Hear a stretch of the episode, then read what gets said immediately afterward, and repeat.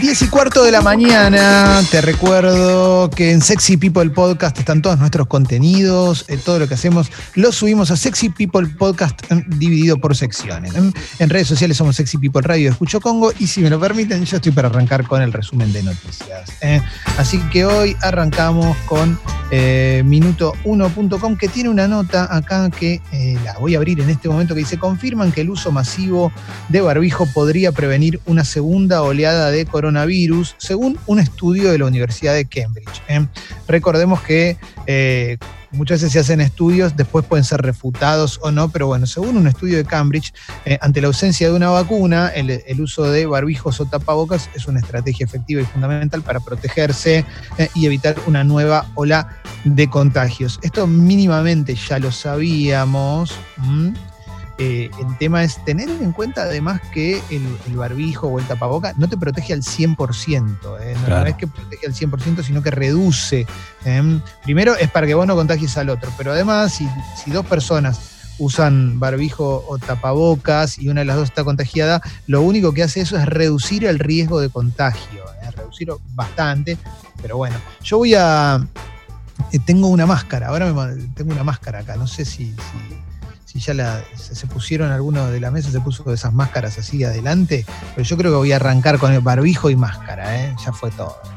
Eh, no, no, igual eh, hay que ser eh, responsable, yo siempre digo lo mismo, pero responsable de cómo, cómo va obrando uno mientras está, eh, por ejemplo, en la calle, ¿no? Vos estás en la calle, saliste por...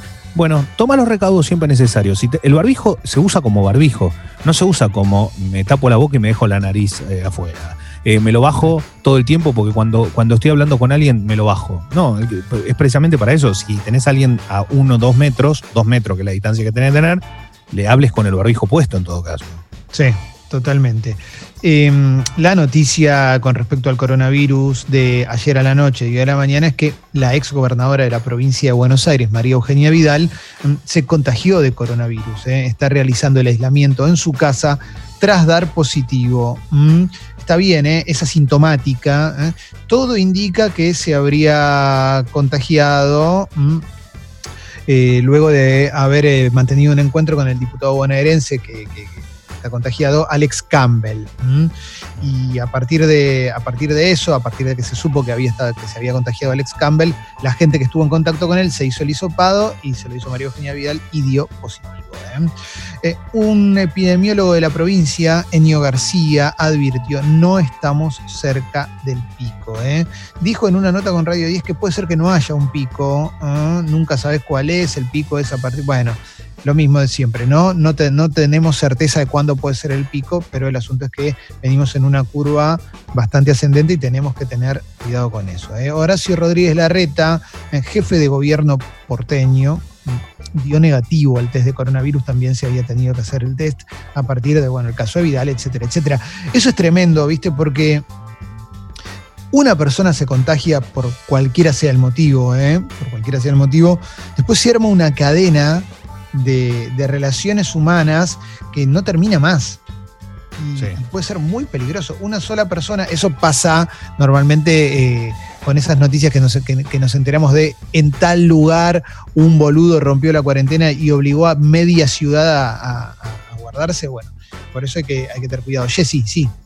No, estaba pensando con lo de María Eugenia Vidal, que justo el otro día lo vi a mm, Enrique Saco, su pareja, en una entrevista en Intrusos con bastantes personas en el estudio. O sea que ya ahí tenés, es como que se desprende y ya todas esas personas seguramente se tengan que testear y así sucesivamente. Y no sé si no habrá sido la única nota que dio incluso.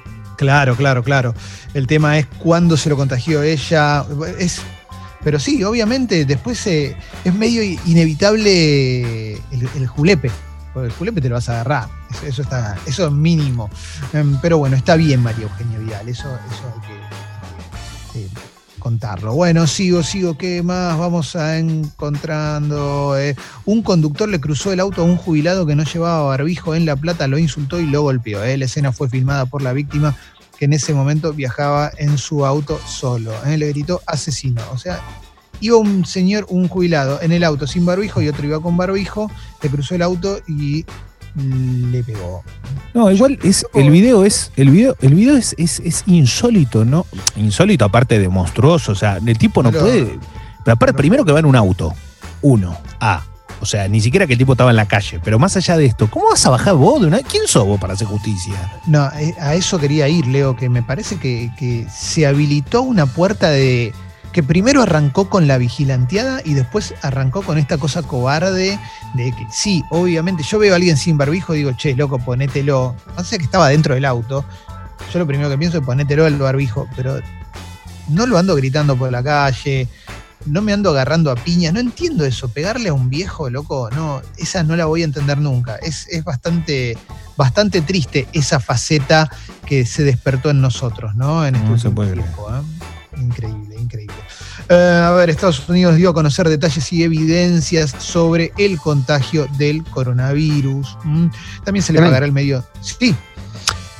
Con respecto a esto del pico, ayer estuve leyendo eh, en, esta, en este sitio que es maravilloso, que es science.org, que tiene un montón de mm. investigaciones y demás que el pico eh, está estrechamente relacionado con la capacidad de eh, camas y la capacidad, digamos, los sistemas de salud y, que, digamos, las curvas son, o sea, suben, bajan y después vuelven a subir, después bajan. Justamente por eso, porque el pico que se toma, por lo general, es el pico de muertes, y en este caso las muertes siempre se, se terminan dando por, como pasó en Chile, decir, bueno, tengo acá, eh, hay gente que es grande y que realmente va a costar más y por ahí tengo a alguien joven, entonces es como que, entre comillas, deciden un poco quién vive y quién no. Es, muy interesante porque aparte también plantea eh, la salida, los posibles escenarios de salida, de cuarentena y, de aislamiento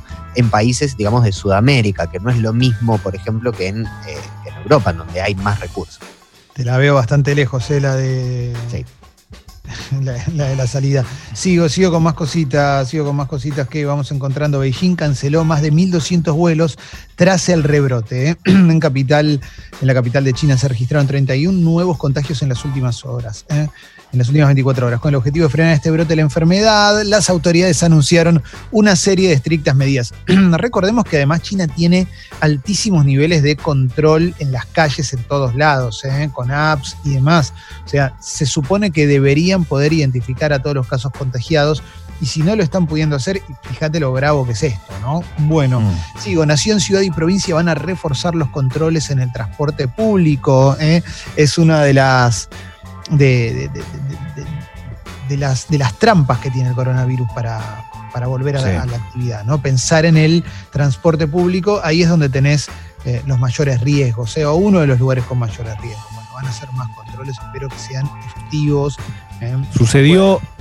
Sucedió algo muy particular y esto pasó hace un par de días a la noche, empezó a la noche porque fue el horario donde a la tarde sacaron el comunicado, pero una de las provincias que volvió a, a fase 1 fue Chaco por los contagios y, sucedió que tomaron una medida media extrema, si lo podemos llamar entre comillas, que fue el expendio de combustible, de combustible solo a aquellas personas que tienen autorización para cargar. Esto causó un escándalo.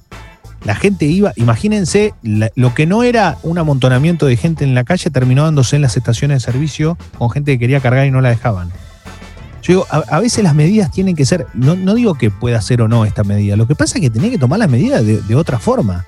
El transporte público no puede decir, no hay más transporte público. En todo caso, tenés que decir, che, eh, ahora sí se va a cumplir. No pueden entrar más de 10 personas por vagón, no pueden entrar más de 10 personas por colectivo, no sé.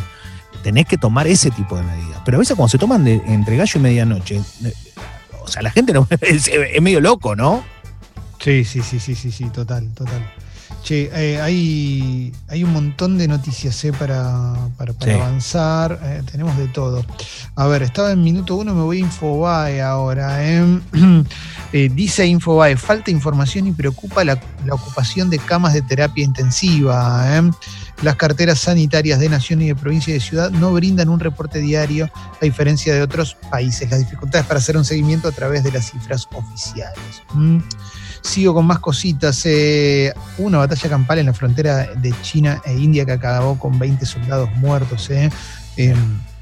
Ahí se tuvo una escalada. Eh. Fue una, pelea entre militares de los ejércitos eh, pero realizada con palos y piedras a temperaturas bajo cero y a miles de metros sobre el nivel del mar.